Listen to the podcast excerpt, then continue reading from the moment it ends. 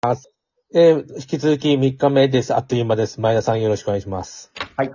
えっ、と、第2回目でですね、えっ、と、私も上本さんもあんまりよくわからなかったのが、えー、リュウさんのおっしゃる声、声単語ですね。あの、それって声、大阪では声だめって言うんで、声だめのことじゃないんですかって聞いたら、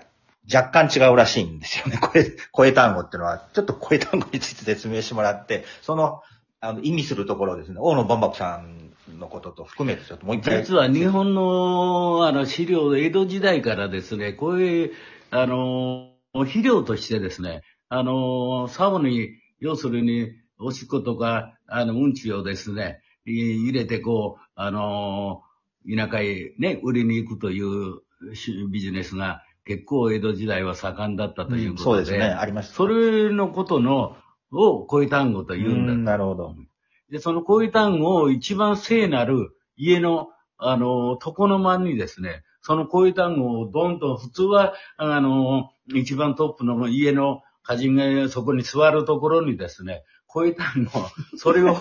置くというねそういうことだな、いう意味を抽象的におっしゃったら、大野万博がね、あの、それもそうだな、いうことで、ちゃんと身を引いたというね。大野万博は自民党のそのもちろん初期のあれですよね。もう東電も、あの、例えば永田さんとかいろんな映画とかね、あの、北端の、北端のね、やっぱり、そういう、あれが、欠板まで押してたんですよ。だから、東電河野さん、いや、あの、大野万博さんが首相になるという。それだったのが、その一言でね、超えた、あの、消えたというね。なるほど。でもそれは大人同士のあうんのあれでしょうね。うん。で、大野さんは、あそこの岐阜県出身ですから、うん結構名古屋の中部の方とも、あの、よく分かってましたのでね。で、まあ、大野さんってのは、プロレスの、いやね、力道団のバックアップだとか、いろんなそういう世界をもかなりひどい、ひどい人、ね、そういう人でしたからね。うんで、まあ、それを収めるという意味ではね、お出番だったんじゃないでしょうかね。うんで、あの、今、その戦後の話もちょっとしていきたいんですけども、その、戦後の話するときに、その、枢密院っていう、あの、うん。多分、日本史で習うと思うんですけども、それって、あの、枢密院っていわゆるその明治憲法下、旧憲法下で、天皇の諮問に応える合議組織という形で、って関係あるんですか？いや、えっ、と、要は天皇を中心として、その、いろいろな、あの、まあ、重鎮が、えー、集まるような、そういう、なんていうの、合議制の組織っていうんですかね。それを枢密院って言い方をしてて、で、まあ、よく今、あの、第1回目ぐらいに話した、その、いろんな百武三郎日記だとか、えー、田島道次の廃越記だとか、そういった、あの、その日記が今、いろいろと出てきてるんですけども、そういったものを知るには、水密院を知らないと、えーわからないというのが、劉さんがおっしゃってることなんですよね。水密院についてちょっと解説してもらっても枢密院についてはですね、要するに GHQ が一番興味を持ったのはですね、シークレットで、もちろん字のごとくですね、誰がいつ決めたのかということが誰もわからない状況の、あの、フェイクニュースもあれば本当の話もあれば、みんなそこの枢密院のせいにしたというね、要するに、あの、邪魔なものは全部枢密院、枢密院という形で作り上げていった日本の伝統的なですね、天皇中、天皇が、あら、諮問機関であるとか言うてね、こうなってますけど、私は今日聞いた話のね、枢密院という本も、あの、もちろん読んでますけども、都合よく、どんなあれで問題でも都合よく枢密院という言葉を出せば、もうすべてが、あの、収まったというね。そういうところでうまく使ったんじゃないでしょうかね、日本は。で、それをアメリカが、こんな便利なものがあんのかと、日本には。というところで、あの、枢密院組織をそっくり、あの、アメリカで、あの、研究したらしいですね。おそらくこれは、枢密院なんてね、どう、何の組織なんだ言うてね、そういうことをね、説明できるね、あの、外国人がいないと思いますね。日本独特の伝統的なやり方が枢密院であると。そういうふうに私は、あの思っております。それで、まあ、あの、昭和天皇の話にまた戻るんですけども、で、GHQ のマッカーサーがですね、まあ、戦後というか、あの、厚木基地に来た時に、その、その、マッカーサーと、えー、昭和天皇の通訳をした人がですね、えー、いるんですよね。それがあの、カナダ人の、まあ、外交官。実はこの方、ハーバート・ノーマンっていう方なんですけども、えー、我々の世界で割と有名で、まあ、あの、いわゆる進歩的知識人ということで、えー、あの、歴史には、あの、残されてる方で、まあ、カナダ大使館とかに行くと、まあ、あの、書籍もいっぱい、えー、ある方なんですよね。で、この方は実は、長野県の軽井沢に生まれてて、その後、えー、イギリスの大学行って、ハーバード行ったりとかして、えー、か、その政界でも活躍されて、で、GHQ の時に、あの、昭和天皇と、えー、マッカーサーの通訳をしてたと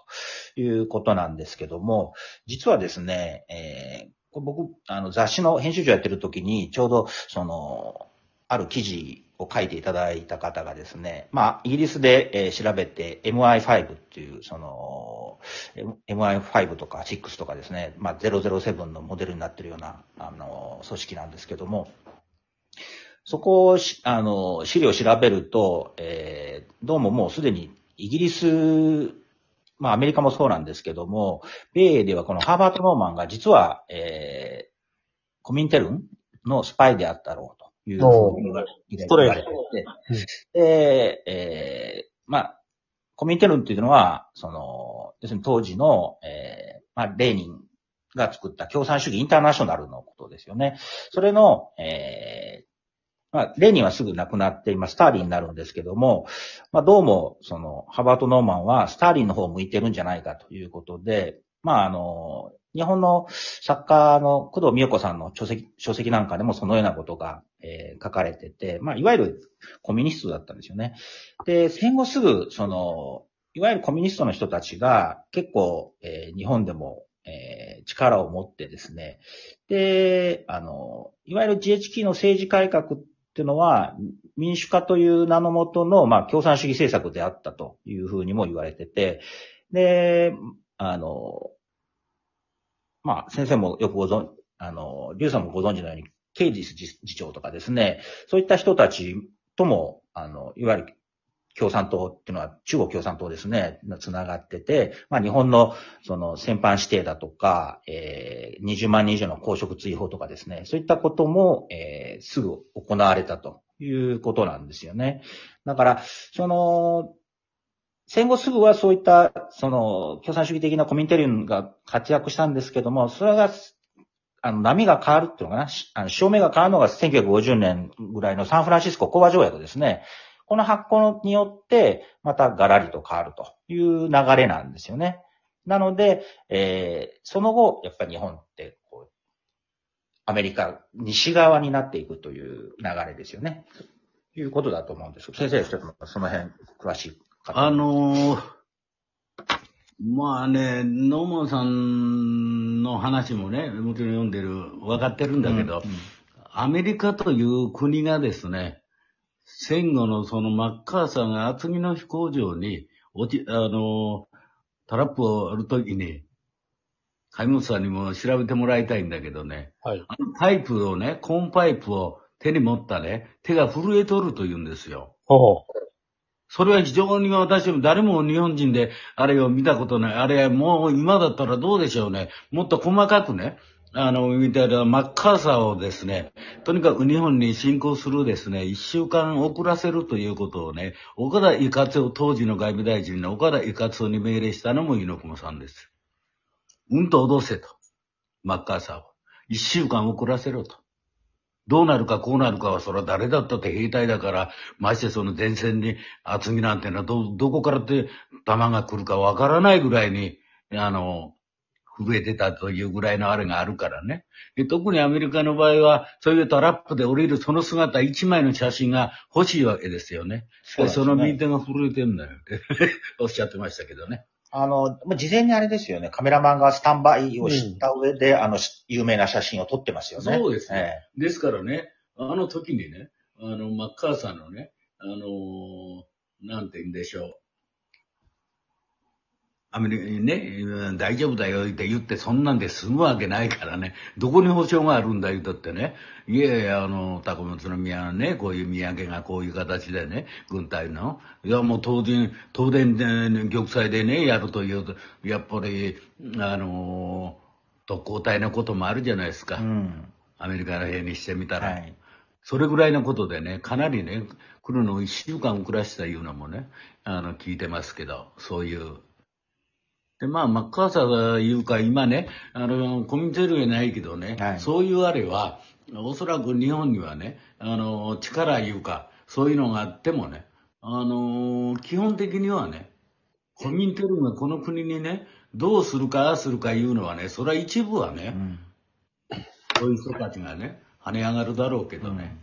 やっぱり天皇制というね、うんやっぱり歴史の云々の中ではね、うんそんなもの小さな話を言うことでしたね。なるほど。うん。あだからの、天皇制を残すと、今さっきね、ちょっと言い忘れましたけど、猪熊信之は、日本で唯一無二のですね、アメリカのニューヨーク州の名誉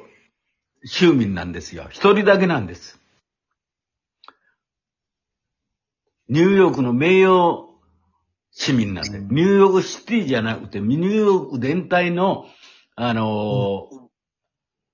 名誉し、あの、州民なんですね。まあ、それはちょっとまた、ちょっと時間がないので、だからこれはね、誰もなれませんよ。うんアメリカでね、名誉市民になるいうことはね、うんアメリカが認めてたということなんですうね。んその信頼関係があったということはねうん、やっぱり大きなしあの証書でしたね。うんその話また、あの、明日、そうですねあの、どういう貢献があってとかですよね、何かそうです。ね。な、はいなんなぜその、ニューヨーク州民、はい、またやります。